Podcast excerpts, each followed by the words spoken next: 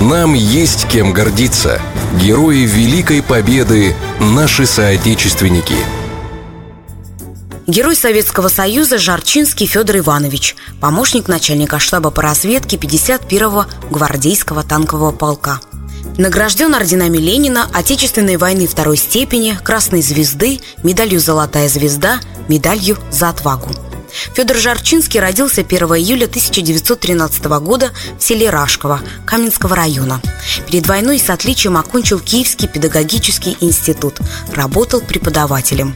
В Красной армии с июля 1941 года. В 1942 окончил Полтавское танковое училище.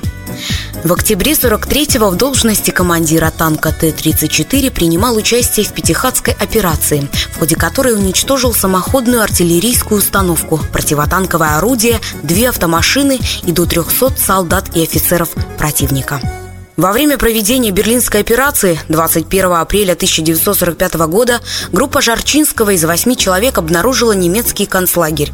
В результате ожесточенного боя были освобождены 4500 военнопленных. Жарчинский в этом бою лично уничтожил шесть охранников и коменданта лагеря, но был смертельно ранен.